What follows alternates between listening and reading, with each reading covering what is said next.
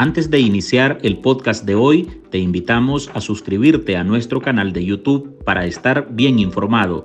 youtube.com pleca artículo 66 NICA. Suscríbete y activa todas las notificaciones. A partir del viernes 11 de agosto, se puso en marcha el Plan de Seguridad Ciudadana liderado por la Policía Sandinista, una institución que carga con un historial de violaciones a los derechos humanos y una estrecha relación con Daniel Ortega y Rosario Murillo.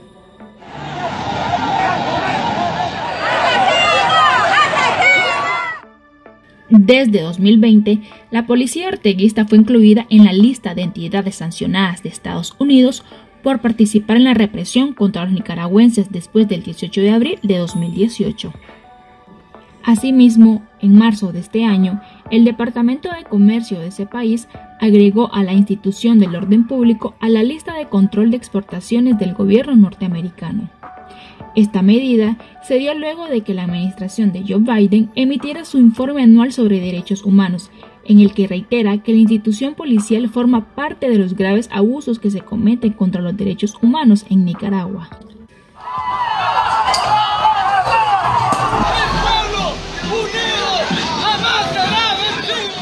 Actualmente, el Plan de Seguridad Ciudadana anunciado por el Ejecutivo ha generado preocupación en los nicaragüenses, porque los agentes policiales tienen como propósito realizar visitas casa a casa en todo el territorio nacional, supuestamente para escuchar las opiniones y recomendaciones de la ciudadanía en función de mejorar su servicio. Además, en las visitas domiciliares que están haciendo los uniformados, los acompaña la organización barrial que tiene el Frente Sandinista a través de los CPC y de la Secretaría Política en cada localidad del país. Eh, las reuniones, digamos, giran en torno a que hay que visitar casa a casa y, a través de, de, esa compañía, pues la policía se cerciora de que la gente le abra su vivienda.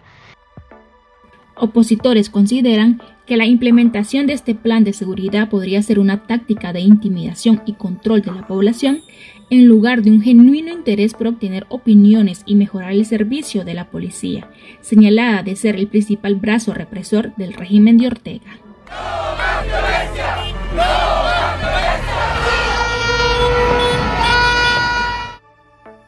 Hola, soy Gifran Flores y hoy en el podcast Ahora de Artículo 66 hablaremos del plan de seguridad de Ortega que se pondrá en marcha hasta mediados de noviembre de este año. Marlin Balmaceda nos trae las reacciones sobre esas visitas que está llevando a cabo la policía en todo el territorio nicaragüense y el que ha generado preocupación en la población por la obediencia ciega de los oficiales que han sido capaces de reprimir sin piedad a la ciudadanía siguiendo las órdenes de la pareja dictatorial de Nicaragua. Y mañana estará presentando nuestra Policía Nacional el Plan de Seguridad Ciudadana y Humana, que inicia el 11 de agosto y llega hasta el 7 de noviembre, a través de encuentros, asambleas con familias y comunidades en barrios, comarcas, distritos, municipios y cabeceras. Vamos a estar conversando y escuchando la opinión de nuestro pueblo y sus recomendaciones para servir mejor cada día. Con esas palabras, Rosario Murillo, la segunda al mando de la dictadura de Nicaragua, anunció el Plan de Seguridad Ciudadana y Humana que ejecuta la institución policial. Ese plan de seguridad gestado por el régimen orteguista se da en un contexto en el que perdura la persecución en contra de líderes opositores, organizaciones no gubernamentales, universidades privadas y la Iglesia Católica. Además, en otras ocasiones, agentes policiales han efectuado visitas a casas de diferentes ciudadanos, resultando en la detención de algunos de ellos y su posterior traslado a prisión.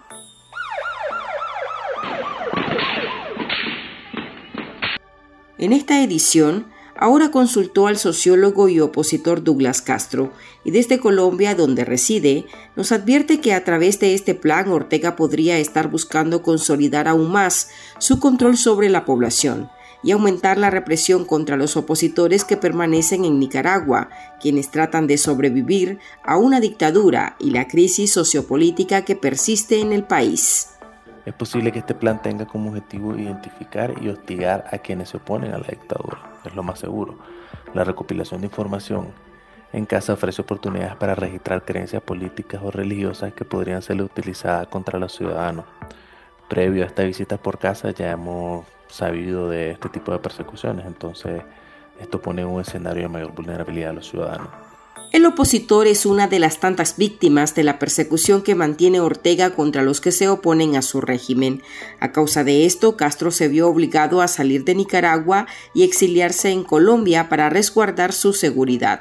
Por lo tanto, el sociólogo considera que ese plan de seguridad constituye una amenaza para aquellos que se oponen a la dictadura de Daniel Ortega y Rosario Murillo, y que esas visitas casa a casa pondrían en peligro las inclinaciones políticas de los ciudadanos, quienes podrían enfrentar represalias. En síntesis, podríamos decir que utilizando la excusa de mejorar la ciudad, esta táctica podría fortalecer aún más el dominio de Ortega y reprimir a los opositores como ha venido pasando en los últimos años, sobre todo después del 2018. Todo esto afectando negativamente los derechos humanos en Nicaragua. Por eso es que es esencial observar con cuidado su evolución y consecuencia. Estamos allí con Ministerio de Gobernación, Policía Nacional, barrio a barrio, familia a familia, hogar a hogar, garantizando entre todos que vivamos tranquilos, seguros, contentos. Esa es la característica esencial de nuestro pueblo. Ivania Álvarez, psicóloga y excarcelada política, asegura que con estas visitas domiciliares, el régimen de Ortega y Murillo busca de alguna manera legalizar o normalizar lo que la policía ha venido haciendo desde las protestas sociales de 2018, es decir, incrementar el control sobre las acciones de los nicaragüenses.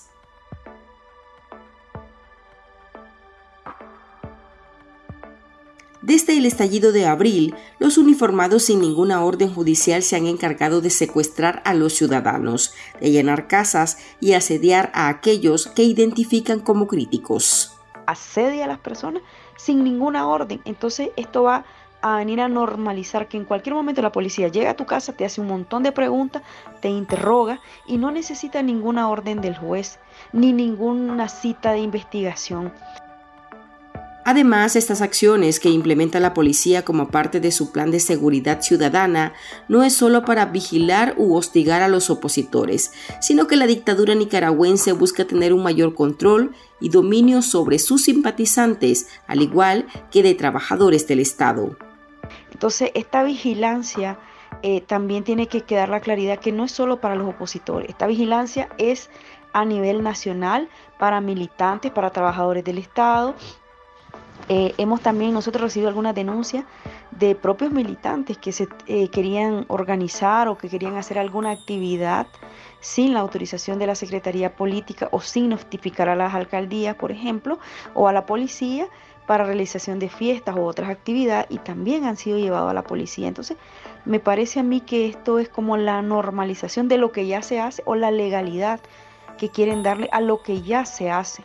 La policía va sin ningún permiso, entra a los barrios, entra, hace redada, hace eh, eh, patrullaje que le llaman, que antes pues lo mirábamos por temas digamos de violencia o por temas de tráfico de drogas.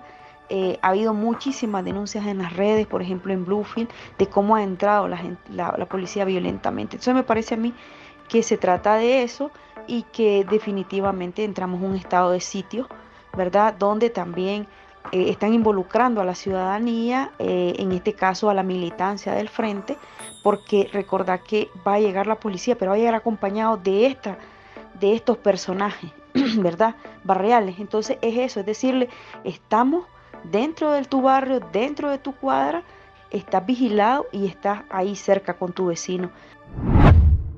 En artículo 66, un equipo de periodistas hemos asumido el desafío de seguir informando sobre Nicaragua pese a la persecución, las amenazas, el exilio y el bloqueo impuesto contra la prensa libre. Mantener esta trinchera en defensa de las libertades públicas de todos los nicaragüenses es un compromiso que hemos asumido porque Nicaragua nos necesita.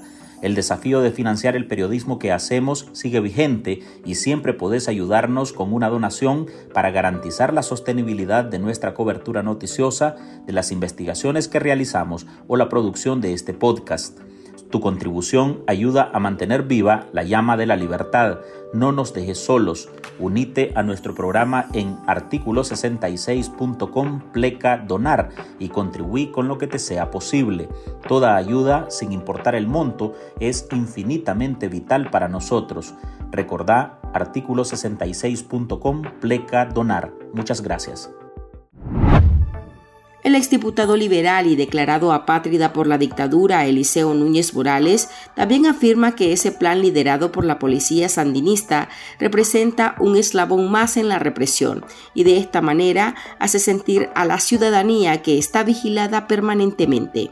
Lo que quiere la policía es verle la cara a la gente y, decirle claramente que los están vigilando eh, es una acción de amenaza, eh, pero también es una acción en que el policía del barrio eh, da su cara al, al, poblador y el poblador sabe quién es el represor con nombre y apellido.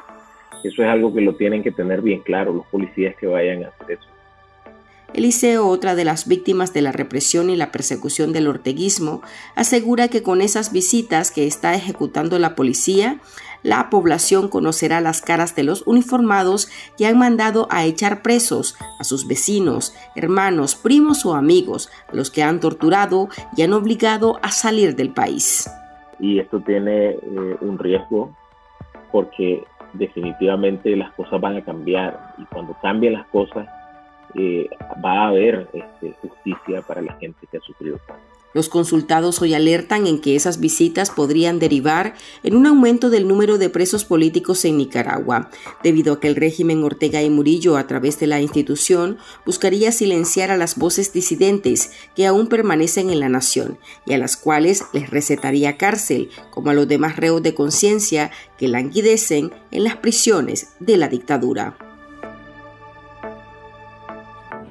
Hasta aquí llegamos con esta edición de nuestro podcast ahora de este lunes. Recuerde que usted puede sumarse a este programa a través de nuestra línea de donaciones para que podamos seguir ejerciendo el periodismo libre y defendiendo las libertades públicas.